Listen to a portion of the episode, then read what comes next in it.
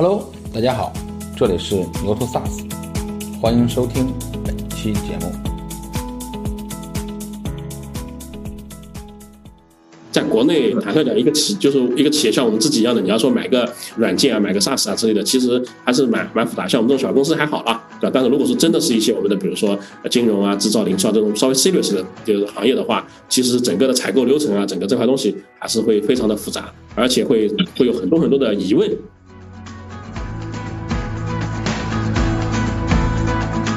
我觉得客户成功是非常重要的一点。我觉得这也是其实我认为是 SaaS 这个商业模式本身，我认为是它为什么有威力的地方，对吧？也就是说，其实那个时候我们我跟我记得跟很早年的时候跟几个。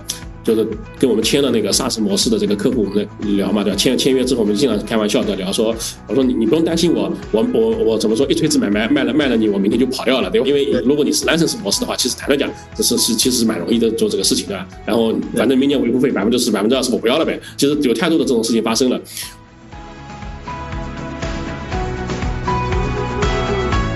就是如果是从商业模式角度来讲，其实我们的交付周期是很短的，因为我是标准化产品，合同签完就你先付钱，我给你 license 就结，其实说白了我就结束了嘛，对吧？那顶顶多我帮你安装好嘛。那其实这个相对来说我的周期是很短很短的，因为标准化产品就这点好。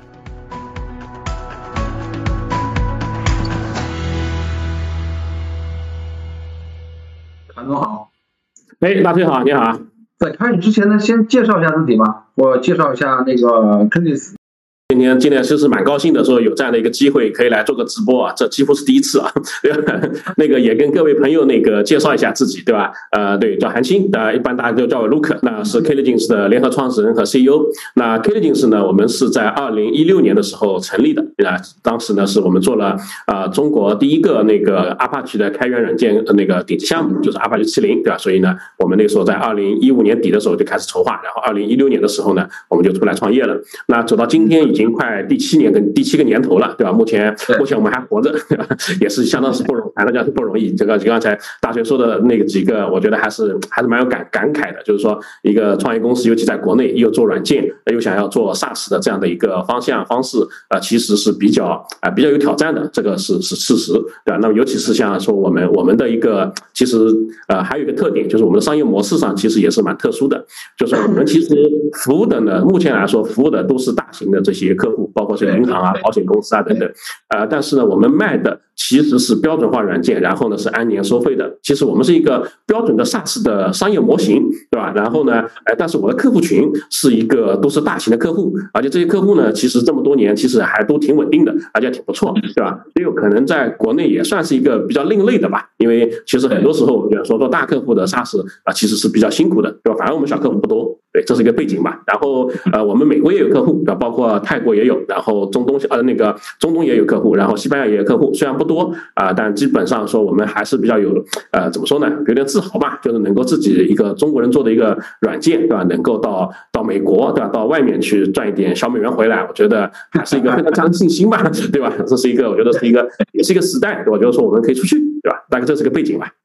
嗯，对，我们待会儿展开去聊，包括你刚才说。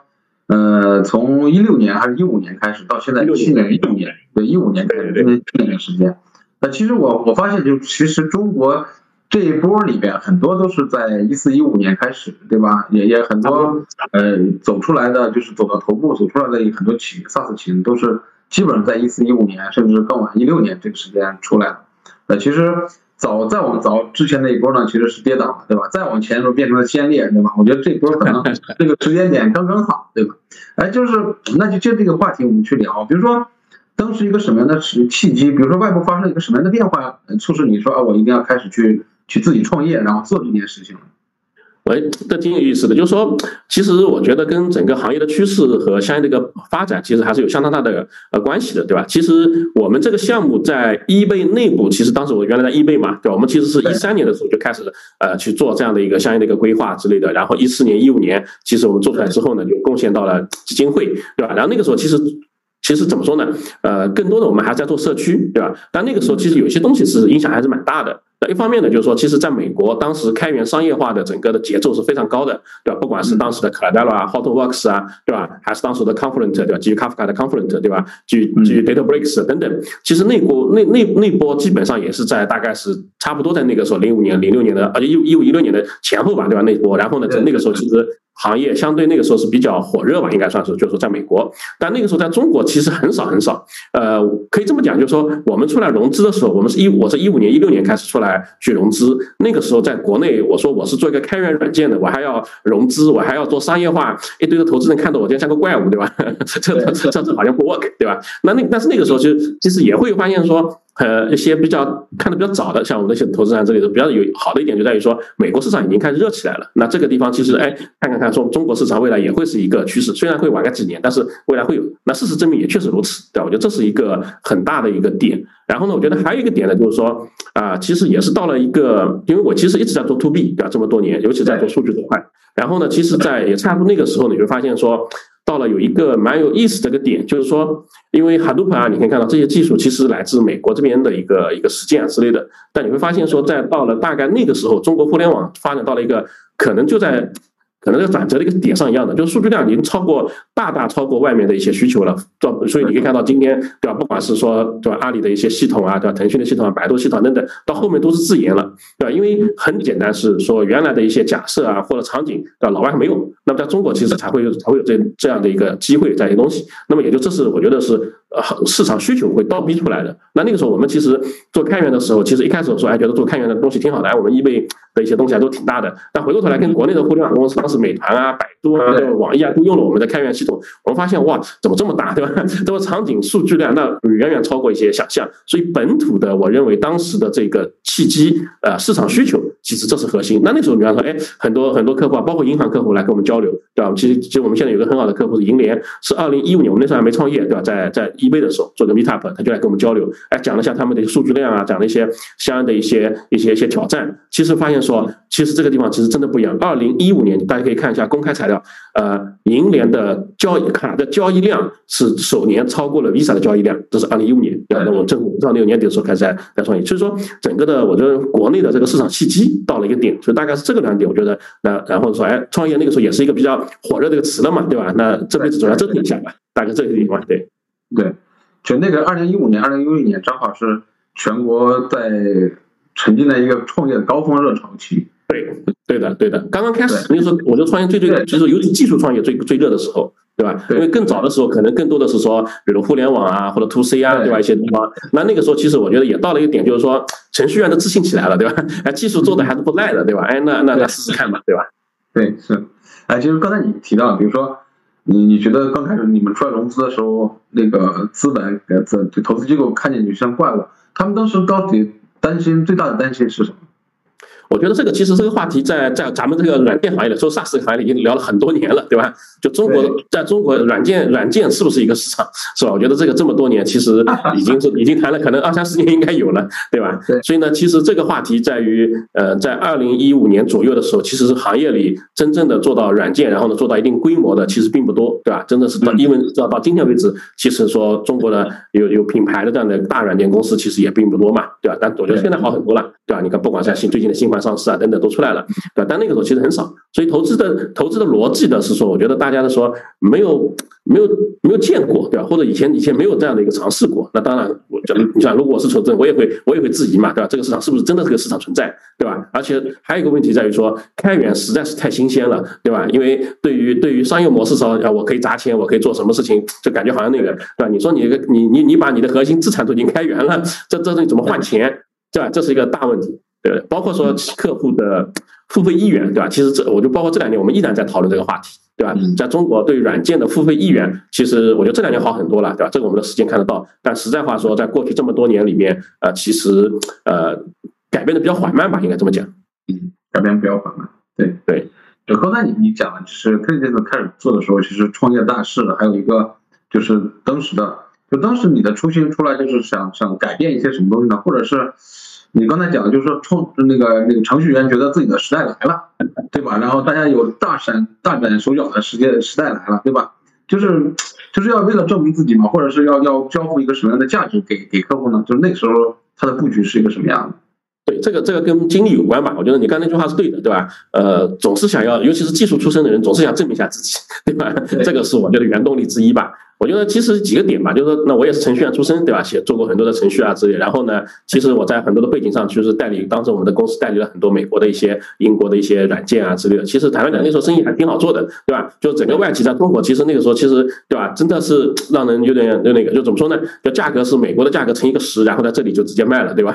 然后呢，整个的这个叫只要是老外的软件都能卖钱，对吧？只要是中国人卖的卖卖的软件，都都都卖卖不了钱，对吧？都都到最后都是呃客户说不行，对吧？所以那个时候其实坦白讲，怎么说呢？我觉得核心有点不服气吧，对吧？就是自己做了这么多年的软件啊，对吧？做了这么多年的一些东西啊之类的，想想看，我们也写的并不差嘛。因为跟老外的那些打多了，包括我那时候很早很早的时候去奥斯汀转了一圈，对吧？去看过看过很多那边跟他们交流啊之类的，就确实人家做的比我们好，但也没那么好到哪里去嘛，对不对？所以这个是我觉得是。对吧？事实对吧？然后呢？哎，我觉得这是一方面。另外一方面呢，是，觉得说，哎，为什么他们的东西就能这么赚钱，对吧？我们东西就这么的这么的不值钱了，对吧？有点不服气。我觉得这是这是其实是一点。那另外一点呢？我觉得呃，其实还有一点就是说，其实你可以看到这么大的一个市场，对吧？其实。就是相对来说，我是个乐观派，是吧？这么大的一个市场，未来的发展这么大，对吧？凭什么说我们就就不能够去做点事情出来，对吧？那那个时候，其实一个重要的原因在于说，我们我们把麒麟开源到阿帕奇的时候，其实我们并没有意识到，我们是中国贡献到过去的第一个顶级项目，对吧？这个真的是蛮意外的，对吧？那那个时候其实有点可能有点信心爆棚吧，就哎，我们开源开源的这个东西做能够做得出去，那是不是说哎学习一下美国的这个这个这个模式嘛，对吧？能不能在商业上也可以去闯一闯，对吧？那他然后对吧？那个时候呢，我觉得还有一个点呢，就是说叫初生牛犊不怕虎吧，对吧？对于创业本身这件事情的难度没有预期那么高嘛，对吧？就觉得肯肯定会很难，但没想到这么难，对吧？那么就兄弟们几个喊一喊就搞了嘛，对吧？对对。其实我我我很诧异的，比如刚才你开始的时候介绍，跟这次主要的客户是大型企业，对吧？哎，你们又选择了这种 SaaS 的商业模式，是吧？当时当时的选择的时候是纠结过吗？比如说我我为谁来负责服务，对吧？然后有没有担心说这些大企业，它就是到现在为止对 SaaS 的接受度还是很差？哎，这个话其实蛮有意思的。其实台湾讲没有纠结过，我们从第一天就就决定了这样的模式，就是说，其实我觉得。可以做排除法，对吧？当时其实想过，对，因为其实我在这个行业做了很久了，对吧？然后呢，也也见过很多很多，对吧？怎么说呢？我们当时的商业模式啊，什么之类的。其实，其实当时创业的时候，我们就要选择自己的方向，对吧？选择自己的东西，那对吧？技术人员呢也有点心高气傲吧，对吧？怎么样想点做点自己不一样的东西出来，对吧？这是有想法。那你想想，哎，如果我们说做去去接单子，其实很那时候很容易拿拿那个拿那个写项目啊之类的，因为相对来说很多客户看中你的技术能力，看中团队东西的。当时有客户说，哎，我给你个几百万，你能不能把我的项目给实施了，对吧？那其实你说诱惑，其实有蛮大的诱惑的，对吧？但那时候想想说不对啊，这东西好像就。前面前面有那么多的先烈们呢，对吧？也做的做的很辛苦，对吧？那我们为什么要这么做？但虽然我觉得我们规模很好，但是呃，如果要把一个技术做成一个产品，然后再去做，那这个方向选择还是蛮重要的。我觉得这个是一一方面，那另外一方面呢，其实我觉得这也也也也非常得获益于我们当时的投资人，对吧？我们第一第一轮的投资是红点跟思科嘛，对吧？当时我记得，其实呃红点当时其实给找了很多的那个，当时他们自己的投资人啊之类的，啊，其实跟他们交流很多，对吧？包括几个他们的一些合伙人，对吧？之前都是做开源啊，做那个企业级软件啊之类的，在在在美国啊，在上海这边交流很多，对吧？其实给了我们一些非常好的 insight，对吧？哎，就是你这样去做，对吧？什么事情是是能做成的，什么事情是不太做，因为其实很简单了，你做你做服务，对吧？你的估值肯定低嘛，对吧？那你做你只要做产品，你的估值肯定高。那你做 SaaS 肯定估值更高，因为那个时候国内其实对 SaaS 的认知其实并不高，对吧？还早嘛，那个时候，对吧？所以这是一个。那另外一个呢，就在于说，怎么说呢？就想就是说，也还是回过头来，还是不服气嘛，对不对？因为为什么美国人能够去买这个事情，都中国我们就买不了呢？对吧？然后呢，想想看，说，哎，这东西好像是未来的趋势了。那既然要去做一个东西，那不要去先去去是一个不太容易成功的方向上，然后就说那个，对吧？有点有点像那个，我们想去做点叫难而正确的事情，对吧？坚持一下试试看了，对吧？然后如果说成功了，我觉得应该会很好，对吧？那今天事实证明，我觉得还是相当不错的，对吧？这么多年，我觉得这些客户对我们的信任，对吧？包括呃，像现在这个经济的情况之类的，啊，其实这个 SaaS 的模式还是还蛮抗周期的，对吧？我们今年其实其实整个 AR 也好，整个东西都在增长，啊，其实相当不错的，对。嗯，商业模式我是觉得是相当，就商业模式的选择，其实我觉得是我们做对的非常重要的一件事情。嗯，其实当时你你跟大家开始讲说，你们出来时候融资的时候，感觉大家觉得你是个怪物。对吧？我觉得怪物还有一个原因就是你们选择大客户，对吧？然后大家觉得你们这个市场是不是成立，是吧？对就是你你不但是开源，你还是选择了大客户，对吧？还用 SaaS 产品去交互，他们会怀疑这这个市场，这这个事情只是就是难上加难再加难，对吧？就是几几几个事儿，然后叠加在一起，对吧？是的，是的。对，所以这个东西我觉得其实确实是呢，就是说，因为因为越难的，其实我们当时一个选择就是这样的，就是说，其实你看上去越越越简单的方式，其实最终其实最什么呢？就是最这是大部分人会选择的路径。大部分人选择路径，一开始一开始看的很容易，但是到最后其实更难，因为你到到厮杀到最后的时候，其实其实坦白讲，从生意的角度来讲，你是没有，就是大家到最后就是同质竞争，要么就拼价格，对吧？那甚至在开源领域里就拼开源了，对吧？但是就像你说的，难难上加难，难上加难呢，那对我们来说，其实就能够构建一层一层一层的壁垒，对吧？就坦率讲，到今天我们的这个竞争壁垒已经不在于技术本身了，对吧？那这个其实对我们的长期发展，我觉得是有非常大的好处的。其实如果呃问你，如果用一句话或者是一几个核心关键词来告诉大家，Cadence 是一家什么样的公司，它是做什么的，你你会怎么去去说呢？哎呦，这个其实，在不同阶段，我们的说法确实也不一样啊，对吧？我觉得，我觉得可能在今年以前，我们可能更多的标签。可能是一个开源技术公司，可能是做 OLAP 的这样的一个公司，可能是说我们在做一个呃怎么说数据分析的平台这样的公司，那这确实是我们的定位。今天其实依然在有这些能力，对吧？但现在的话，我其实更多的说，也就确实我们最近呃出去见了很多，我们是在做自己的转型，对吧？我们讲现在我想介绍给大家的是说 k i t t i n g 是一个是一个呃以指标体系驱动的，对吧？未来是希望成为一个管理的软件的公司，对吧？其实我们更多的希望是说像类似像 SIP 这样的一个 model，我们不仅仅只是。说我提供的一个技术，对吧？我能够提供的是产品，我更多的其实是帮助这些企业，对吧？能够完成管理的这个升级，完成类似在管理的这个方法，或者说上面的一些变化。原因很简单，因为其实你看，我们原来做 OLAP，对吧？做做的其实后面的什么 Cube 的技术等等，其实里面核心的其实不就是一些指标体系嘛，对吧？那所有的这些指标，对吧？就是从技术角度来说，它其实只是一些指标啊，只是一些度量。但其实从一个公司的角度来说，它背后代表的是一个管理体系，对吧？它可能是一个一堆的指标体系，它后面是一个管理的方法论，它后面是管理的一个业务的一个模式，对吧？所以在这点上，我们其实在网上的抽象，所以我们现在觉得说，哎，我们到了下一个阶段，这这也是那个其实那个跨越鸿沟那本书里，对吧？其实确实是我们觉得说，哎，在跨越鸿沟的过程中，对吧？其实你会发现说，下一个阶段对我们来说，一定要成为一家管理软件公司，对吧？而不是简简单单是一个开源的技术公司，对吧？这个其实就是我们的定位的一些变化吧。嗯，OK，其实你你怎么看？就是现现在其实中美的呃讨论中美之间的差距或者讨论中美的这种趋势呢，讨论会其实越来越小，对吧？因为大家就觉得这两个完全不同的土壤，对吧？虽然 SaaS 模式那个这个这个这个这个这个品品类呢是从国外引进过来，但中国的市场是完全不一样，对吧？包括你刚才去讲，就说你包括在中东啊，在美国呀，都有一些客户，就在整个全球化这个部分。能给大家分享一些什么样的心得呢？对我们也只能说一下是我们的一些实践和总结吧，对吧？其实谈论讲也是吃了很多亏的，对吧？也有非常多的一些怎么说呢坑嘛，对吧？对吧？也不能说完全正确，只能说是看一下我们自己的看法，对吧？那其实也是刚刚，其实我在那个十月份的时候，在那个美国去参加了那个 Gartner 大会，对吧？其实那个圣波水，对吧？其实是现是三年来应该是。全美应该甚至全球可能是 IT 最大的峰会了，对吧？当场当时现场可能八千八千多个人，对吧？其实相当大了，这个这种这种线下会议蛮难得的。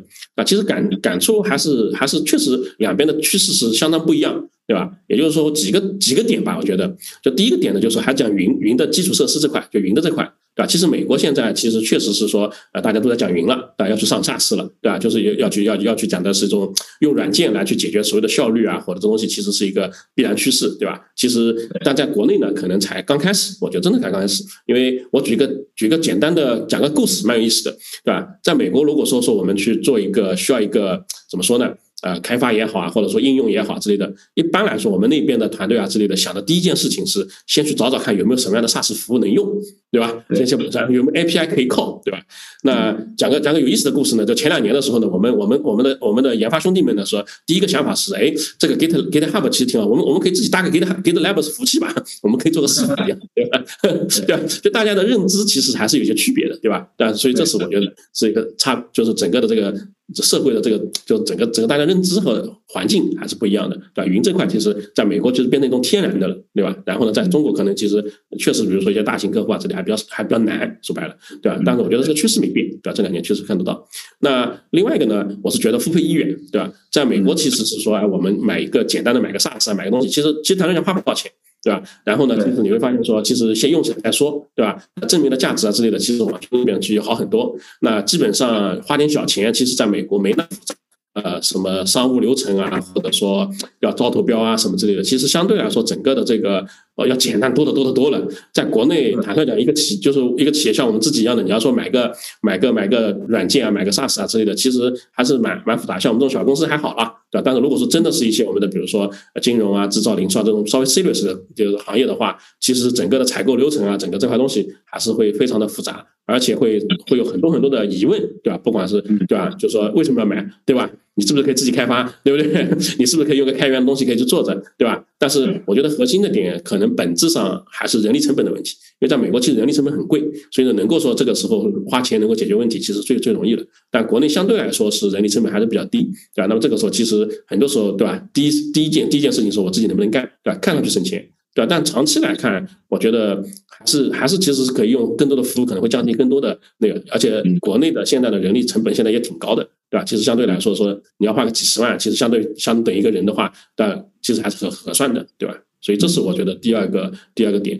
然后呢，另外一个点呢，我觉得就美国那块东西呢，其实生态其实是非常非常的应该说繁荣，而且我觉得这是一个大家默认的一个选择。对吧？也就是说，你可以看到说，我们那边，比如说做一个，我们自己去，我们服务了那么多的客户，对吧？包括一些大型客户啊等等，它对于上下游的生态的整合和要求，其实比我们这边要高得多得多。嗯，就比如说你们从一五年开始开始自己出来创业，到今年二零二二年，对吧？嗯。比如说，你觉得在这个过程中，就是你最嗯，对，比如最大的坑是什么？比如说，你你你你你踩的最大的坑是什么？可以可以跟大家聊聊。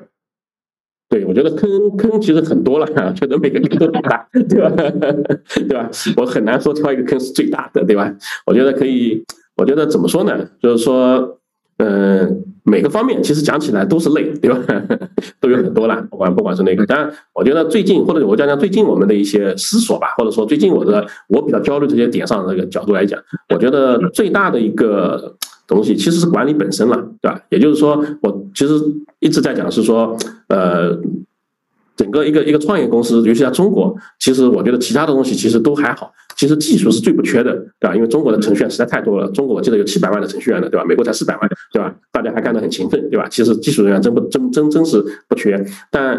我的一个感触就是，尤其在过去的两年里面，我最痛苦的点其实就在思索在公司的这个，比如说管理啊，对吧？包括它的方法论，对吧？包括整个的这个呃呃实践，对吧？包括人才，其实都是很缺的。那最近呢，包括跟美国去交流多了之后呢，其实也也也更加的明有意思的一个这样，就比如讲举个很简单的例子，对吧？最去年呃去年今年对吧？大家可以看到说。呃，比较火的一个开源项目叫 ClickHouse，对吧？呃，也在我们这个 domain 里面。他们在去年的时候 form 了一个非常大的一个 startup，而且投资人都是非常非常非常好的。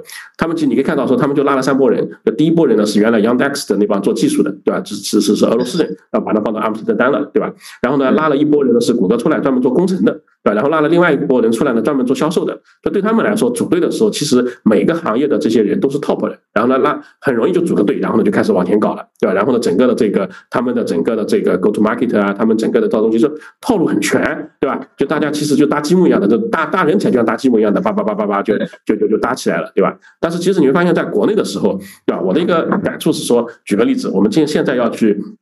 对吧？做一个做一个怎么说呢？嗯，比如说做个市场活动，对吧？或者说是说我要写一些，比如说产品市场的内容，对吧？或者我们要去做一些类似的东西。其实你发现说，很多时候都是要重新学过的，对吧？或者说比如说像 SaaS，对吧？那其实一样的，美国那边的一些一些玩法，其实已经可能很成熟了，但我们这边可能还才刚开始探索。所以你这个时候你会发现说，整个的这个过程还是蛮有蛮有那个一个一个一个挑战。对吧？然后呢，最近呢，其实我觉得我们在探讨一个话题，或者说有意思的话题在于说，我们刚我刚刚把那个呃我们的 OKR 系统停用了，对吧？对吧？原因就是发现说，哎，我们用了几年 OKR 之后，我们发现说好像好像有点不太水土不服，对吧？发现说，哎，整个的这个管理成本其实挺高的，对吧？整个 overhead 挺高的，对吧？然后呢，对吧？如果回答你刚才的问题，就在于是说，对吧？我的团队团队的团队们，对吧？兄弟们的 OKR 都完成了，对吧？但老板的 KPI 从来没完成过，对吧？对吧？那就发现说，哎，这个地方其实就要思说为什么，对不对？呃，然后呢，就发现说，哎，想尽各种各样的办法，对吧？但你发现这个这个点还是挺痛的，对吧？所以最近呢，我们也在做一些实践，包括说结合我们自己的这个产品能力，对吧？就包括你要背我背后的那个 Zand 这块东西，啊，其实我在想说，那到底怎么样把管理、把这样的指标、把这样的一个东西能够就变得工具化，对吧？变得更加好用，对吧？然后能解决这样的一些问题，对对对，嗯嗯，其实确实是我们。我们这个之前也跟很多那个创始人聊过，其实管理就是经营这件事情，其实还是一个，还是一个，其实每天在变化、每天在迭代的一个过程，对吧？那其实就就像你说的，可能是今天那个创业初期和现在完全两件事儿，对吧？用用之前的那个方法，可能它是搞不定的，对吧？比如你刚才说，它还存在一个呃理念，或者是认知，或者是一个什么样的一个问题，对吧？比如说你刚才说 OKR 可能在。别的呃企业或者别的行业或者别的一些国外的一些市场可能玩的很好，但在国内呢，其实它又有点水土不服。但也就比如说也会有一些公司，他自己 OKR 做的也挺好，对吧？也挺好。但在可能在在在在这样这样的一家企业，可能就是他就是没法没法没法用得起来。对，是是，嗯，对是，对，就是你你们在打磨这个数据产品的时候，就比如说中间有些什么样的小故事嘛？比如说从一五年开始到现在。呃，可以分享给大家的，就是让大家更能够比较具象的，或者是和客户之间的故事，或者是什么样的故事，大家更更具象的认识这件事吧？好呀，我觉得呃，这这个其实挺倒还真的是有蛮多故事可以去可以去讲的，是吧？还是蛮有意思的。呃，我就讲第一个第一个故事的话，我觉得可以，其实印象蛮深的，也是是我们来自就怎么说呢？我们的一个非常好的客户招行了，对吧？我觉得呃。我的观点是说，早期一定要跟一些优质的客户呢，对吧？要好要深入的合作，对吧？然后呢，我觉得他们的其实给你的这个输入远远超过给你的钱的这个这个价值，对吧？其实招行是我们非常非常早的那个付费客户，到现在大概已经第六年了吧，对吧？就是每年其实都在我续约的，其实都而且给他坦白讲还是还是相当不错的。那当然我们也花了很多力气，其实投入蛮大的，对吧？其实举个很简单的一个例子是说，啊，当年我们的产品其实从开源到企业版其实是很。其实就是这个变化其实很小，对吧？那么做了一些简单的一些企业级能力啊之类的，其实在做这块，那都还，但是呢，都还解确实解决了很多问题，对吧？因为我们招行其实也测了我们很久。那后面的时候，我们上线的过程中，对吧？那招行的其实领导包括他们的架构等等，给我们提了一个需求，对吧？哎，我要租租多租那个多租户，对吧？因为我一个招行的话，如果我要很多很多的这个部门来用，对吧？那我要怎么隔离，怎么去做这块东西？那那个时候我们其实坦白讲说，要要做这个特性，我们是知道的。但应该做成什么样子，我们是不知道的，对吧？以及是说做成什么样子，客户想要的，我们也不知道，对吧？那那个时候呢，其实我们跟他们其实来来回回打磨了很久。呃，一个小故事是说，我们有我们有我们的那个 CTO 有有有有有段时间是经常被叫到那个客户那边去的，客户的领导，对吧？因为也是做做那个相应的技术出身的，对吧？直接 review 架构和 IP 嗯代码了，对吧？所以这个是我觉得，对吧？那我觉得是这些行业的头部客户给我们带来的价值，在这方面其实是非常多的，因为他们其实是。行业的数字化先锋，对吧？那么他们在这个里面的一些点啊之类的，其实给我们带来的好处是相当不错的，因为你知道这个行业要什么，对吧？知道这个行业需要一个什么，所以这个事情又发生了一次，是因为后来我们跟那个平安银行合作的时候，我们当时自己。就是说这分享第二个故事，说你自己想象的这个能力啊，往往跟客户实际想要的能力其实差距蛮大的。我们当时做了一个做了一个做了一个创新，那我们现在叫做 AI 增强的引擎。呃，其实说的简单一点呢，就是说我会根据你的这些 circle 的历史记录啊，根据相应的一些分析历史记录呢，自动推荐成相应的一些数据模型，对吧？然后呢，呃，相应的一些比如说指标，然后帮你帮你管好弄好，对吧？其实呃解解决了很多的一些人力工作。其实这个 feature 今天用的很好很好。但当时我们第一版做的时候呢，呃，我们把它形容成叫全自动，就对吧？就是全自动驾驶一样的，啊，自己感觉好像要改变世界了，对吧？我感觉很兴奋，对吧？尤其这东西，我我当时很兴奋，到处去吹牛逼，对吧？结果呢，现实太打脸了，对吧？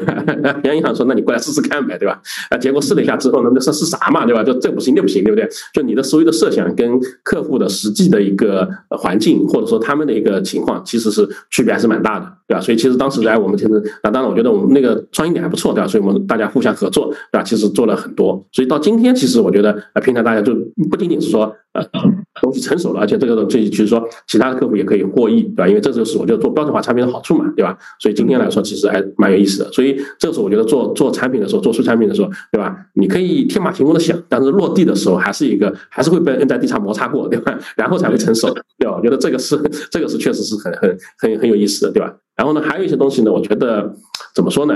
就是得去理解客户的事事实现实，对吧？那有些时候，我们的尤其我们的研发兄弟们的，大家大家是比较理想化的，因为我也是做做程序出身，其实就很理想，对吧？讲个故事，对吧？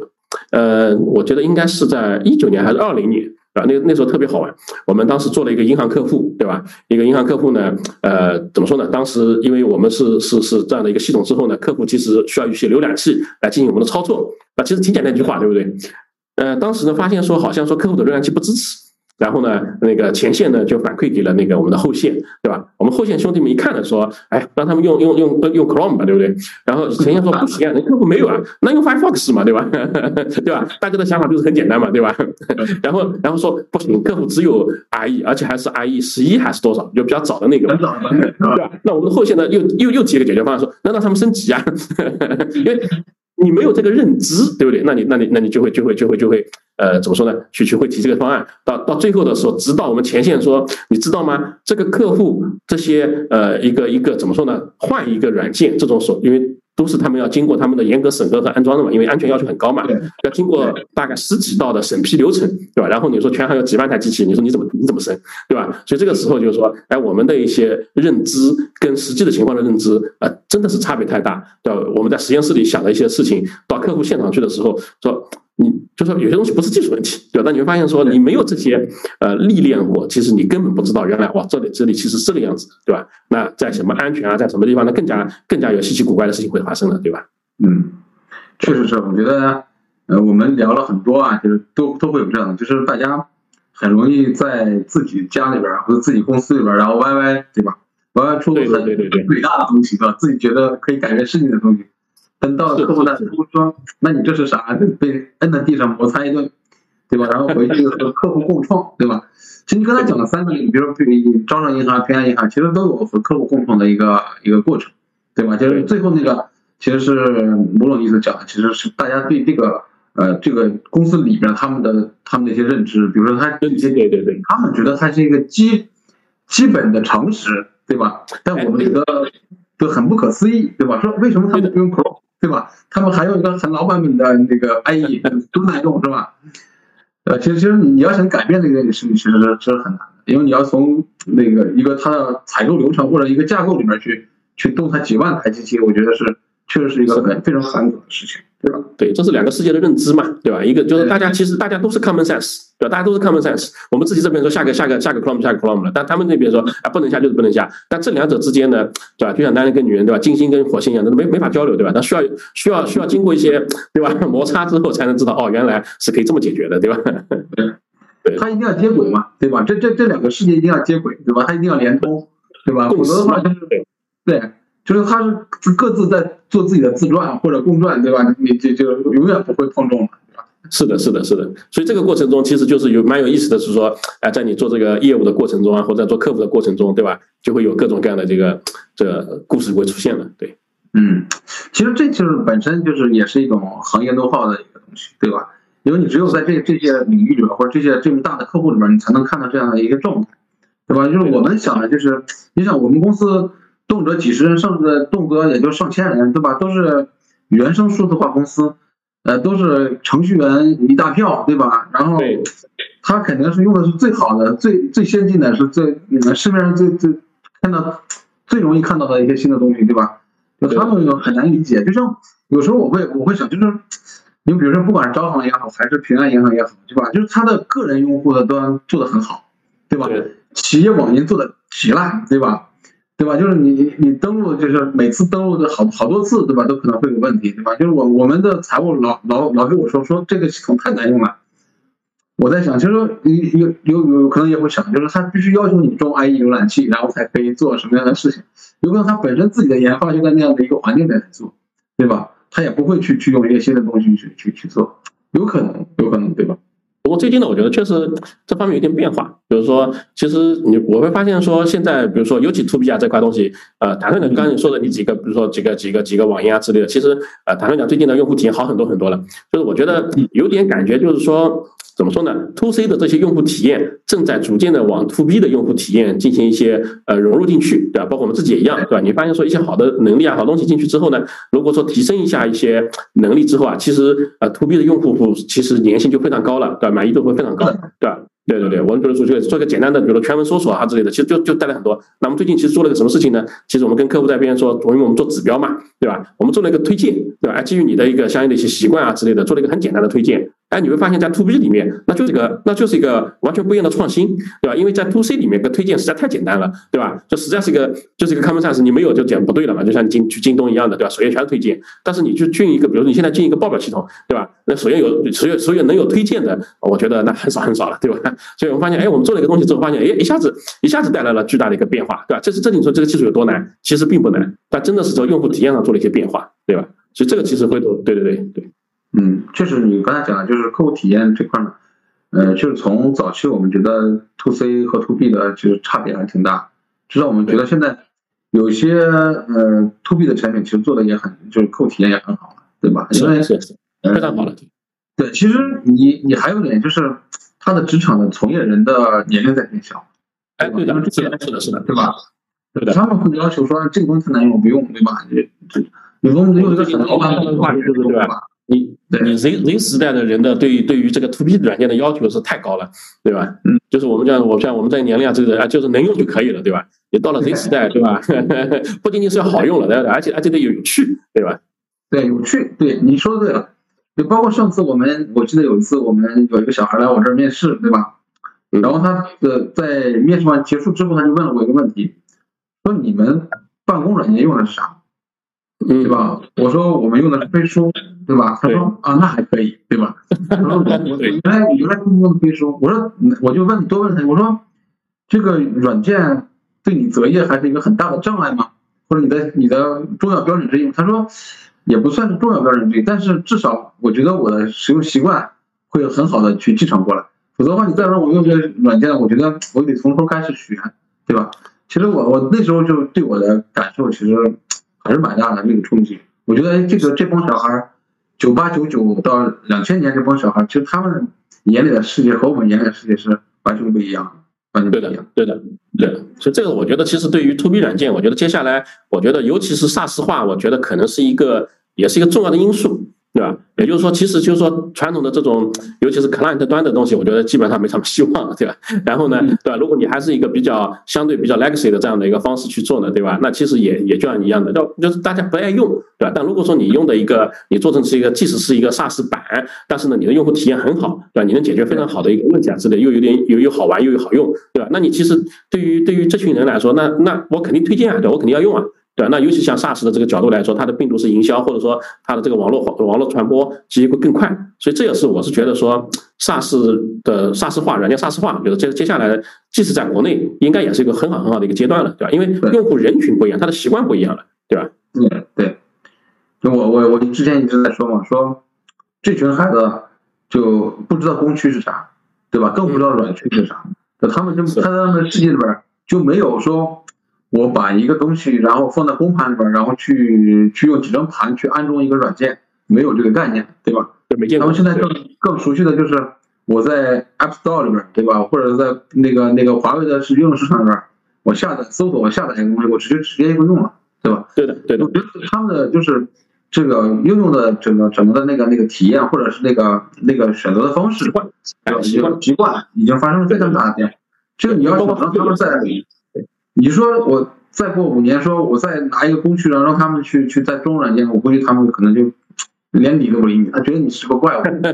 哎，这是对的。其实你看到，就比如说我们现在去去去去去去这个 BD 客户，对吧？就像你说的，可能再过个五年，对吧？如果真的是说我们现在现在去去客户说你还要安装，还有什么东西，就是说有些有些软件，对吧？那其实可能就就没没没没有希望了，因为人家说我我在线可能点两下，可能就弄完了。对他来说，这个又省心又好用，对吧？又简单，对吧？那你即使是说，如果你还要一个非常复杂的实施过程，还要非常那个，那那你在评标的过程中，对吧？下面用户的就先给你先先给你否掉了，对吧？那你没机会，对对吧？那除非做这些大型企业、大型的软件啊什么之类的，那那那是另外一回事情。但我觉得这个趋势不会变，对吧？一定往往这个方向去的，对，不会变。刚才就是说提提开始其实，比如大型客户要招标嘛，对吧？前两天我是在应该是采访，呃，一块报的马生全，对吧？我们在聊起这个事情，他说：“我说这这些年有什么变化，对吧？你说招标这件事有什么变化？”他说：“至少招标有有有一个变化，比如说原来招标，然后五家去了五家。”有四家是呃那个 OP 软件，一家是 SaaS，对吧？对。说至少这两年我们去说至少有三家是 SaaS 软件，有两家是 OP，说这个份额慢慢在发生变化，对吧？对的。对其实客户慢慢也在被教育。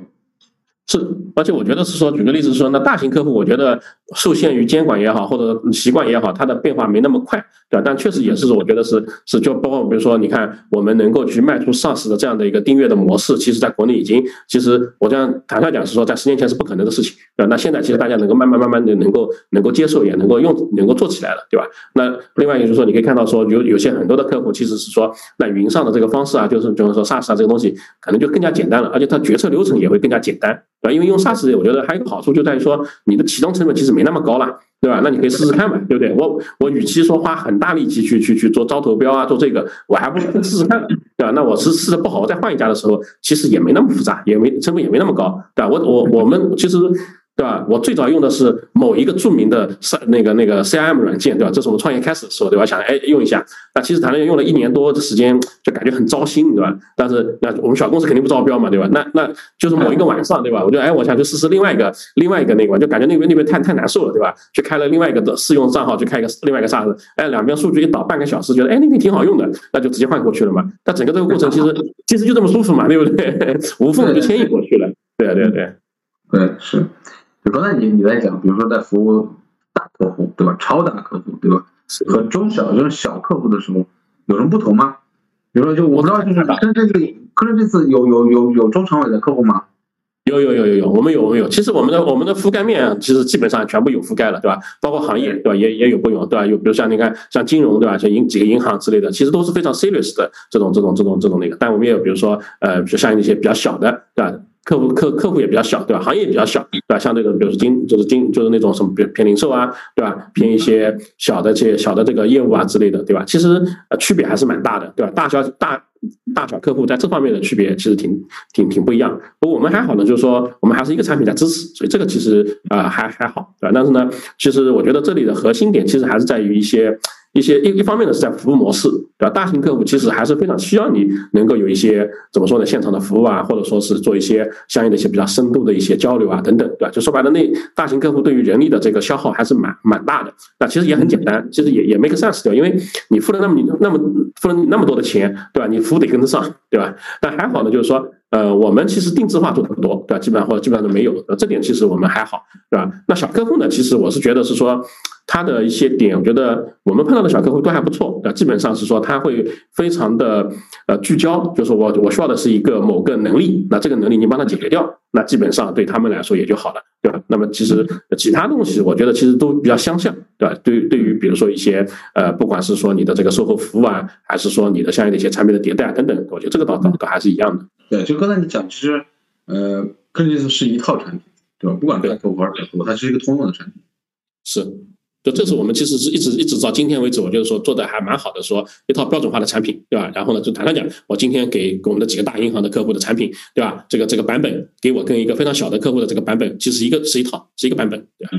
是，嗯，对对对。就你你你看嘛，就是刚才你也讲，就是大客户是需要服务的，对你没有服务的话，因为你收那么多钱，他其实要保证它的整个的运行的整个软件的运行运那个那个好用，对吧？能用，对用出价值。对吧？在这里边你怎么看？就国内现在大家谈论客户成功比较多嘛，对吧？你怎么看客户成功和客户理解客户和客户成功之间的这个关系？哦，这个这个可能回头让我让我的客户成功的副总来讲可能更好，对吧？他的专业专业专业的兄弟了，对吧？其实其实确实是就是说我们在我觉得客户成功是非常重要的一点，我觉得这也是其实我认为是 SaaS 这个商业模式本身，我认为是它为什么有威力的地方，对吧？也就是说，其实那个时候我们我跟我记得跟很早年的时候跟几个就是跟我们签了那个 SaaS 模式的这个客户，我们的那个。聊嘛，对吧？签签约之后，我们经常开玩笑的聊说，我说你你不用担心我，我我我怎么说？一锤子买卖卖了卖了你，我明天就跑掉了，对吧？对吧？因为如果你是 license 模式的话，其实坦白讲，这是是其实是蛮容易的做这个事情的。然后反正明年维护费百分之十百分之二十我不要了呗，对吧？其实有太多的这种事情发生了。我说我我说你看，我说我跟你签这个模式的，我说服人家，对不对？我说。我我是把自己给杠在你那里的，对不对？我我我今年不服好，不没没有很好的给你服务好，对不对？我说你你明年肯定不会给我续约了，对吧？更更不用跟我谈什么扩容啊，谈什么事情了，对吧？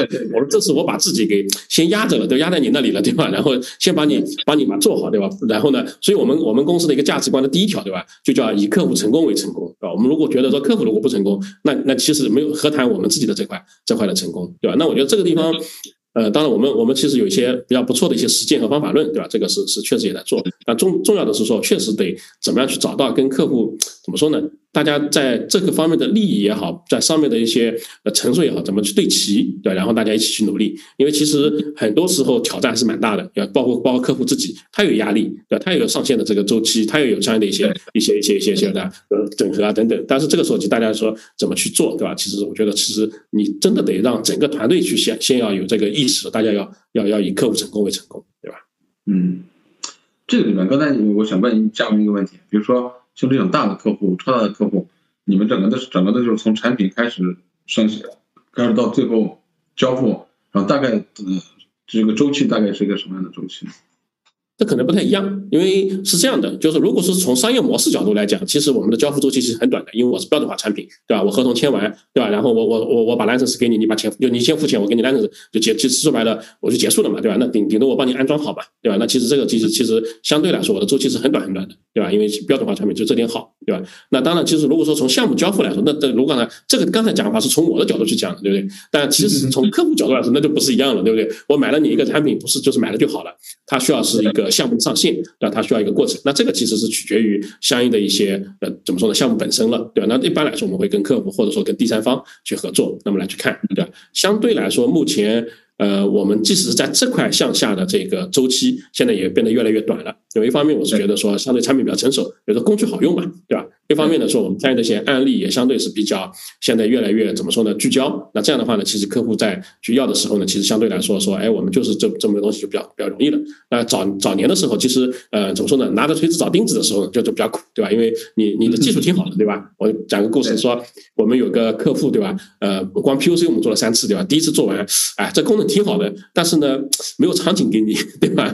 第二次呢，过了一年又来找我们说，哎，我们这里有个场景，要不你来试试看呗，对吧？试了一下之后呢？呃，都能满足，就但是感觉说，哎呀，这个东西好像就就马上就花你这个钱的，就感觉好像有点怎么说呢，有点不上不下，对不对？那那又又没成，对不对？到第三年的时候，就终于发现说，哎，找到了一个相当不错的一个场景。然后呢，那时候其实测试已经不太需要测试，因为有有已经已经有这个信任了，对吧？但是呢，就叫把弄完之后呢，就就就上去了，对吧？所以蛮有意思的，对对。但现在就好很多了。现在因为我们的一些参考案例啊，相应的一些实施啊，或者说或者说客户就是合作伙伴的一些能力啊，其实都很强了嘛，对。对，是的，嗯，对。对，刚才你你在讲国外，比如说一些认知的，比如说他们的认知呀，然后比如说整个的成本啊，或者是生态，其实比较繁荣，对吧？你怎么看整个这个那个生态的价值，对吧？在整个对 SaaS 企业。嗯哼，我觉得对 SaaS 企业来说，生态绝对是一个最怎么说呢？它是一个护城河，而且它是它是你未来能够走多远的一个。我觉得你的生态的丰富程度，要决定了你能走多远。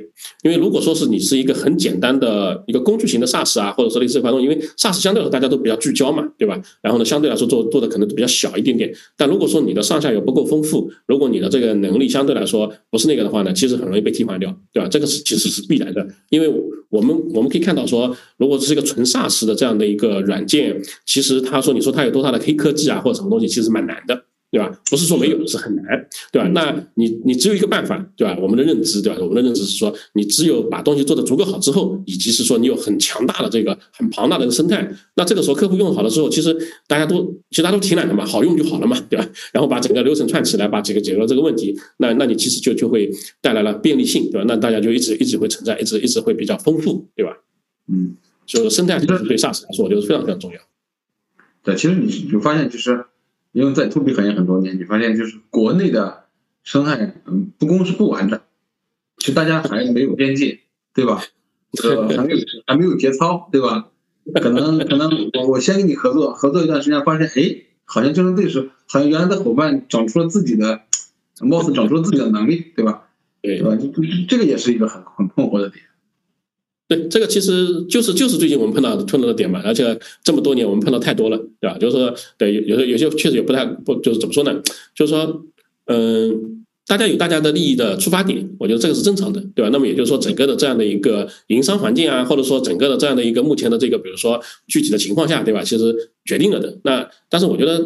我还是比较积极乐观的，因为这两年我们看到的越来越多的这个变化，其实已经起来了。我觉得，对吧？就像不是人力成本也很高啊，对吧？或者说整个大家现在都都也比较比较往前走了，对吧？包括比如说对国家对一些，比如比如招标法的一些呃改变啊等等之类的，其实大家啊这个蛋糕越来越大了，对吧？能够吃到自己专业的这块东西的时候，其实我觉得这是个过程，对吧？那你如果说大家整个的蛋糕就没那么大，那确实啊，我能吃多少就吃多少嘛。但现在如果蛋糕越来越大，而且是说啊越来越来越鼓励的话，那其实就术业有专攻，大家去做资金就好了。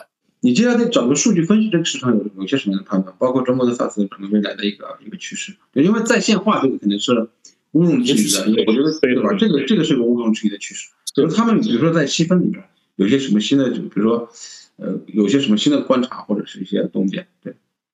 就是说，我觉得就是第二个问题可能太大了，对吧？我可能我都我都想想，对吧？就第一个问题在我们这个行业里，对吧？那其实也是我们最近确实在在在转型的地方，对吧？我觉得首先是说这个数据分析，我觉得。怎么说呢？一方面确实在 SaaS 化，就有上云啊之类的这个趋势会越来越明显，对吧？也就是说，其实原来的一些呃方法论啊之类的，其实已经稍微有点点，就是说怎么说呢？太太久了。那么这个时候，对吧？除了像丁龙啊之类的可能就很难以外，对吧？当然，其实大家都已经在往线上去走了。也就是说，呃，甚至是说数据放到云上，其实已经没有那么的抗胜。坦白讲，五年前我们就跟客户说，我要我要我要给你做个云的版本，你把数据放上来。这个事情其实谈都没得谈，对吧？那今天其实甚至我们呃已经可以跟客户去谈，是说你甚至可以把数据放到相信我们比如说 manage 的 services 来，对吧？其实可以去做的，对吧？那其实这个地方呃其实一样，美国也是一样的，因为我最近我们发现说我们很多的这个客户啊，这个其实他的在这方面的认知啊之类的，其实已经变化了，对吧？我们啊我们其实完全可以做的更加的更加沙实化，去去去做这样的一个能力了，对吧？所以我觉得这个方向一定会变化，对吧？那甚至是说呃整个的比如说像类似这样金融的客户啊之类的，他也。是在做，虽然不一定是用这个，比如说公有云的这块东西，但他可能有自己的专有云，对吧？或者说其他的，或者私有云这块，也是在往这个方向去发展，对吧？那么其实，而且呢，比如说有一个趋势是说，他非常希望是说我即使是一个 on-premise 的部署。但我其实也是希望拥有这个云的，像比如弹性能力啊、管理能力啊之类的。其实这方面我们最近也也走的蛮多的。你会看到说，其实有几个行业先锋，对吧？跟他们合作还是不错的，对吧？基本上说，哎，我一套私有云东西上去之后，其实除了说我部署在内网，有的部署在自己的数据中心以外，其他的跟公有云的本身的。本质上的这个底层的东西其实差不了太多，那当然就是没有公有云那么丰富的这个什么应用啊或者底层的能力啊之类的，那呃其实大家这个生态还是有点区别，对吧？就这个是一个云化或者说 SaaS 化的一个趋势，还是还是非常明显的。我觉得另外一块呢，就在数据里面，我觉得也是一个智能化的一个方向。我觉得这个现在是越来越越明显，对智能化的，因为数据越来越多了，然后你要，然后呢，每每家客户其实都要有都要说要去做数据分析啊之类的，那哪有那么多人帮你做嘛，对吧？那这个时候其实只能创新，对，只能创新。那创新这里面，我觉得智能化是一个比较大的一个一个方向，这也是我们一直在投入的地方，对吧？我们希望说，呃，这也是其实是软件真正能带来价值的地方嘛，对吧？降低对人的这个依赖，对吧？甚至能够说让它自动化去做的事情，对吧？所以这也是我觉得是一个比较重要的我们的看法吧，也在做的。一个比较比较大的一个方向，对，嗯，对对。有最后一个问题呢，我想问的就是这些年创业下来，不管是从一六年还好，一五年也好，对吧？这七年八年也好，对吧？最想给大家分享的一些自己的一些在创业过程这个这个过程中分享的一些创业的经验，或者是一些感悟，嗯，有些什么样的可以给大家分享？好呀，呃。经验呢，坦白讲还不多啊，对？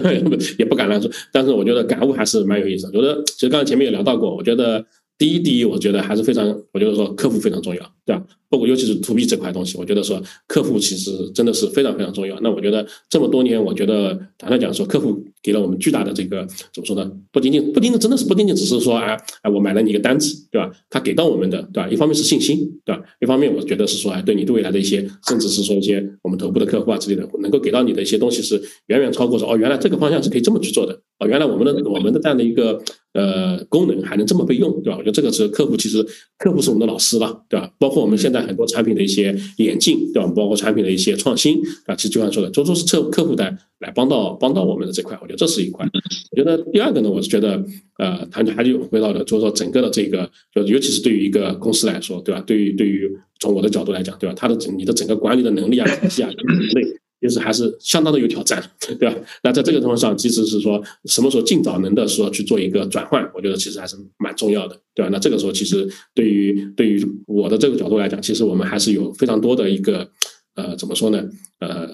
痛苦吧，过程对吧？在过去的两三年时间里，其实我们还是有非常大的一个变化，对吧？就是你会发现说，哎，从一个说自己想不通的一个角度来说，到慢慢想通。我记得我记得说，在我们大概在二零年的时候，对吧？我们其实请过外部的顾问，对吧？给我们做诊断之类的，对吧？哎，其实就几句话，对吧？你你的你的你的呃战略层面上能不能想想清楚，对吧？对吧？然后你的执行层面，对吧？你们能不能对吧？能不能扛得起来，对吧？你下面对吧？最终呢，在执行的时候，你能不能把它做到？当时其实坦率讲，我们看这个东西的时候，觉得哎呀，也就那样嘛，对不对？但三年之后，两年之后，我们回过头去看，哇，其实真的就是那些问题。但是，而且非常欣慰的是说，啊，其实啊，有些很多问题我们解决掉了，对吧？那这个呢，其实是说，我觉得可以，对吧？一些经验吧，或者说一些一些一些感悟吧，就是说，有些时候，其实你你身在身在这个山中，你并不并不知道，对吧？那你需要一些第三方的眼睛，对吧？你会要一些别的人给你一些给你一些真知灼见吧，对吧？然后另外一个呢，就是说，我觉得就最近吧，对吧？我觉得一个感悟还是蛮深的。呃，因为现在也是一个像怎么说呢？就是整个的这个不管是经济也好，整个行业资本市场也好，谈论挺冷的，对吧？那其实也就是说，在在我们做决定啊，在做决策的时候，其实有的时候还是有一些怎么说呢？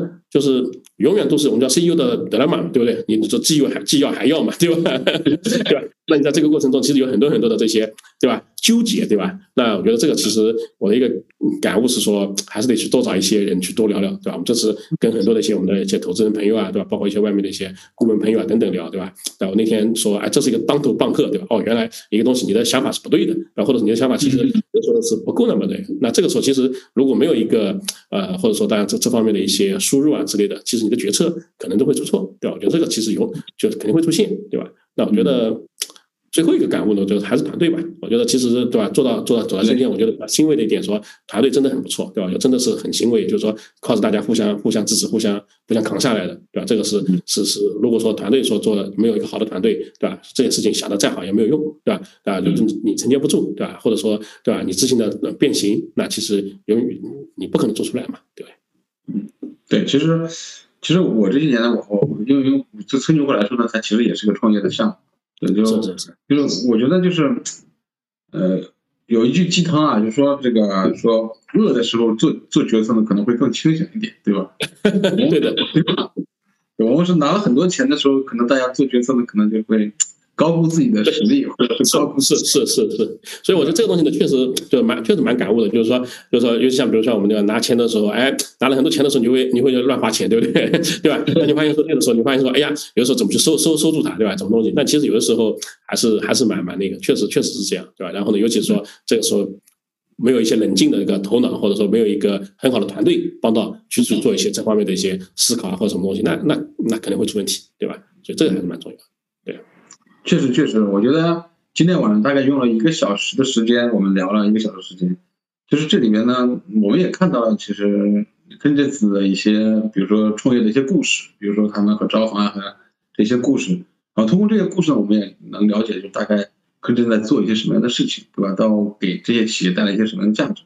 其实我觉得今天最难得呢，其实我我这段时间我采访了好几个人，其实大家有个共通的点，就是说，嗯。不是说 SaaS 嗯大企业、超大型企业或大企业不接受 SaaS，而是就是说你到底是在它是不是在一个很刚需的一个点上，对吧？大家它它的到底对你需要度有多重，对吧？是的。到底这个里边有有可替代性有没有，对吧？如果他能找到 OP 可替代性很高的，那它可能就就会怎么样，对吧？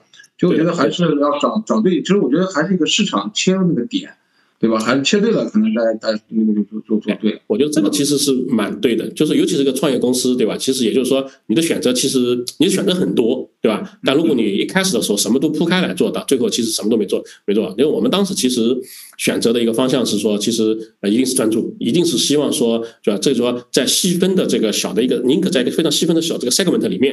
我宁可做到最好，对吧？我甚至要做到做到，就是说最头部，对吧？甚至是说在技术上或者产品上，我一定要做到说 top number one，对吧？那这样的话，你其实就有相当好的一些竞争壁垒在那边，然后你再去扩，对吧？那这个其实还是相对还是比较好一点，对吧？那么这个时候你也能够就最终，其实我觉得，呃，你因为你你相应的比较专业，就像你说的，没有替代性，或者说这个地方的这个你的做的做是最好的情况下，你能够去跟客户去谈一些相应商业模式的东西，对吧？那你这款东西上，其实能够给你对未来的发展就会很好。那么今天来说，其实你可以看到，说我们在已经在快开始，比如扩我们那些产品线，甚至扩我们那些产品形态，对吧？相对来说就比较容易去去做这块东西了嘛。所以今天晚上特别感谢韩总，哎，感谢感谢感谢，哎，好，感谢感谢啊，谢谢。对，今天呢，我看到了一个程序员或者是一个程序员出身的一个创业者的一个倔强。我觉得他刚才开始的时候，我说为什么开始做这件事，他说是为了证明自己。说老美做的，就国外的这些公司做的为什么这么好，而国内。其实是没有，呃，呈现出那个价值。其实一个是想证明自己，另外一个就是不服输。他觉得不服输呢，可能会导致他们就是要想做出像可以和国外的产品同用有价值或者可以 PK 那个市场的产品。好多是我们刚才可以聊的，比如说他们在北美啊，或者是在在欧美啊，在在中东啊，在在很多市场都有他自己的呃客户。这也是这也让我想到一个很重要的话题，就出海，就是现在，呃，全球化也好，出海也好，其实是一个比较热的一个话题。我也希望就未来呢，能够嗯在这两个点上呢，可以和更多的创业者可以去聊。还有一点呢，就是印象比较深刻，就是客户，对吧？对，到底对一家创业公司也好，或者对一家呃乙方的这种厂商，它的价值是什么？那就是说，一个你要给他带来成功，对吧？他给你反哺过来的一个是。你对这件事情的一个坚定的信心，对吧？它无疑是给你一个很大的信心。第二个呢，就是它能给你很多 know how 的输入，因为尤其是这种标品、标准化产品的时候，你进入每一个市场或每个行业的时候，一定是需要行业 know how，然后去补充进来，然后让你的整个的产品更加强大，更加的有那个那个敏捷性和扩展性。就像他刚才讲在讲，比如招行的案例也好，平安的案例也好，对吧？其实客户。呃，在把他们重新摁在地上摩擦的那个过程之后呢，你发现它是一种呃 know how 的输入或者认知的拉齐。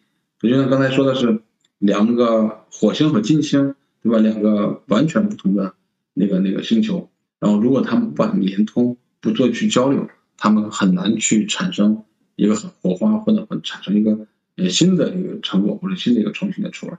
感谢大家，感谢谢谢大家，谢谢。好了，本期节目到这里就结束了，感谢大家的收听，请订阅本栏目，下期再见。